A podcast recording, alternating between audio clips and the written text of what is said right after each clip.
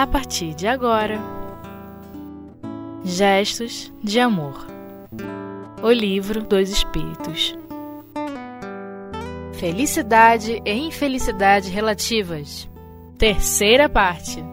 Com André Rodrigues. Olá, amigos. Nós vamos iniciar o nosso estudo do Livro dos Espíritos, o livro número 4, Esperanças e Consolações, o primeiro capítulo, Penas e Gozos Terrenos, e nós vamos também para o primeiro item, Felicidade e Infelicidade Relativas. Nós vamos estudar a questão 928, em que Allan Kardec trata das aptidões.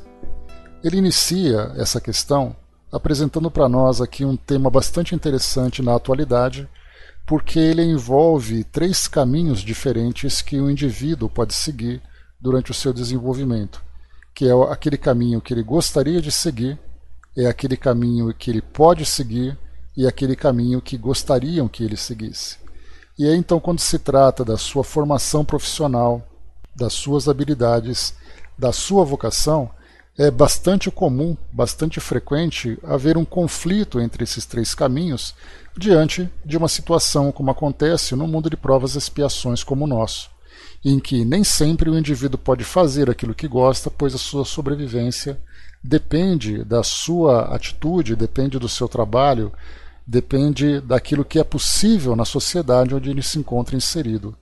Por isso, então, quando nós estudamos esse item que trata das penas e gozos terrenos, Kardec procura elencar para nós aqui vários itens que vão mostrando quais são as causas das dificuldades que nós vivemos aqui no nosso mundo, claro também daquilo que nos proporciona né, uma, uma, um real prazer, uma real felicidade no nosso mundo hoje, mas sendo um mundo de provas e expiações, as dificuldades que nós enfrentamos, os desafios que vão sendo apresentados, acabam sendo muito mais frequentes do que as conquistas legítimas que o espírito leva consigo ao retornar ao seu ambiente natural, que é o plano espiritual.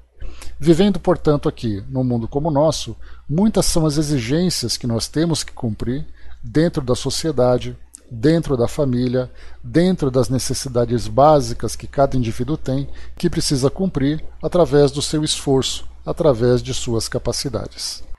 Nós iniciamos aqui então na questão 928, lembrando que Kardec desenvolve essa questão na 928A, aprofundando um pouco mais as nossas reflexões.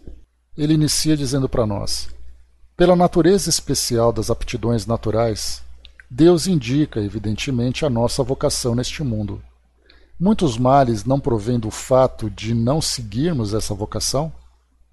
A resposta dos espíritos: Isso é verdade, e muitas vezes são os pais que, por orgulho ou avareza, fazem os filhos se desviarem do caminho traçado pela natureza, comprometendo-lhes com isso a felicidade, mas serão responsabilizados. Analisando então a resposta dos espíritos, é importante nós levarmos em consideração a programação reencarnatória que cada indivíduo faz antes de retornar aqui ao mundo material. Nessa programação constam as suas habilidades e aptidões, as suas responsabilidades e compromissos atuais e também com a sua própria história, tudo visando a sua evolução. Mas ao retornar aqui ao mundo material através da reencarnação, ele então é inserido dentro de uma família, que por sua vez se encontra inserida dentro de uma sociedade que traz uma determinada bagagem cultural. Se nós pegarmos como exemplo a sociedade ocidental, aqui vendo o nosso país como referência principal, nós observaremos que o principal objetivo de um indivíduo é ser alguém na vida.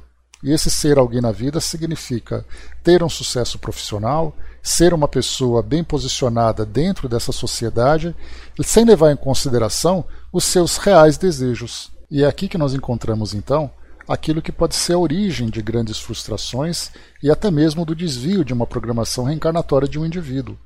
E conforme os espíritos lembram a Kardec, os pais têm grande responsabilidade dentro dessa missão de paternidade para conduzir o indivíduo para o caminho que ele precisa seguir. Kardec então apresenta a questão 928A para aprofundar um pouco mais essas reflexões. Ele pergunta: Então considerais justo que o filho de um homem da alta sociedade fabricasse tamancos, por exemplo, se fosse essa a sua aptidão? E os espíritos respondem: não se precisa cair no absurdo nem no exagero. A civilização tem as suas necessidades. Por que o filho de um homem da alta sociedade, como dizes, teria de fazer tamancos se pode fazer outras coisas? Ele poderá sempre se tornar útil na medida das suas faculdades, se não as aplicar em sentido contrário. Assim, por exemplo, em vez de um mau advogado, poderia ser talvez um bom mecânico, etc. Kardec comenta: O deslocamento de sua esfera intelectual é seguramente uma das causas mais frequentes de decepção. A inaptidão para a carreira abraçada é uma fonte inesgotável de reveses. Depois, o amor próprio vem juntar-se a isso, impedindo o homem de recorrer a uma profissão mais humilde e lhe mostra o suicídio como o supremo remédio para escapar ao que ele julga uma humilhação.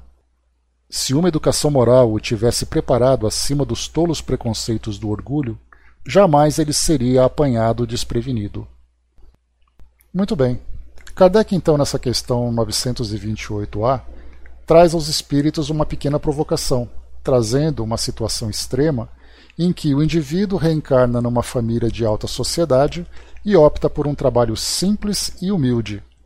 O detalhe que nós devemos observar é que um espírito que reencarna com uma estrutura social e material como essa, ele tem tarefas e responsabilidades que podem ser muito maiores do que simplesmente uma tarefa simples e humilde para a sua própria satisfação. Ele traz também responsabilidades para administrar recursos, para investir recursos, auxiliar outros que podem estar próximos e se beneficiarem de todo o seu investimento e também de toda a sua capacidade. Então não basta simplesmente sonhar em fazer alguma coisa abrindo mão das responsabilidades que são embutidas na programação reencarnatória de cada indivíduo. Nós não podemos deixar de considerar a realidade que Kardec vivia quando o materialismo era um dos pensamentos predominantes, que estava ali diretamente em oposição com o pensamento religioso. A Igreja mostrava o céu, o inferno e o purgatório como situações reais de um indivíduo após a morte do corpo físico, de acordo com a forma como ele viveu sua vida aqui nessa trajetória terrena. E o materialismo, ao contrário, apresentava o nada após a morte do corpo físico. Portanto, um indivíduo que vivia dentro das suas frustrações, dentro das suas decepções, ele poderia simplesmente optar pelo, pelo, pelo auto-extermínio para fugir dessas angústias do mundo físico sem qualquer preocupação com o mundo espiritual. Mas em vários dos seus trabalhos, Kardec procurava sempre levar esse esclarecimento do Espiritismo a todos os indivíduos, mostrando que essa ilusão do materialismo certamente levaria a um grande sofrimento a partir do próprio depoimento que os espíritos traziam. Então não bastava apenas acreditar e tomar uma decisão, era importante ter esse conhecimento sobre essa realidade do mundo espiritual. Foi então que Kardec procurava levar esse esclarecimento do Espiritismo não apenas para essas situações mais críticas, né, de decepções amorosas, de decepções com perdas de entes queridos, mas também com essas questões de decepções profissionais onde indivíduos que viviam essas frustrações não encontrariam no suicídio aquela solução tão esperada. Pelo contrário, encontrariam ali a potencialização daquele sofrimento a partir não apenas da continuação dessas frustrações, como das consequências naturais que o suicídio provoca no indivíduo, que nós conhecemos já dos estudos feitos aqui pela doutrina espírita. Portanto, concluindo aqui o nosso raciocínio em torno dessas duas questões, a respeito da natureza especial das aptidões naturais e das influências que a família e que a sociedade exercem sobre o indivíduo, é importante nós lembrarmos daqueles três caminhos iniciais apresentados que falam que, sobre aquilo que o indivíduo deseja fazer, sobre aquilo que ele deve fazer e aquilo que a sociedade acha que ele deve fazer. E aí nós vamos encontrar então cada um com sua cota de responsabilidade, individualmente, da família, que é ali a sua pequena comunidade, e também da própria sociedade onde ele se encontra inserido. Lembrando que essas influências e esses apontamentos feitos por esses grupos trazem também responsabilidades individuais e coletivas, que, como foi colocado para nós aqui, que serão responsabilizados, isso diz respeito ao próprio reerguimento do indivíduo pela própria sociedade que apresentou, digamos assim, esse descaminho devido a essas ditaduras impostas culturalmente sobre cada indivíduo. Voltaremos no nosso próximo bloco analisando mais duas questões desse item sobre felicidade e infelicidade terrenas nas questões 929 e 930. Voltamos já.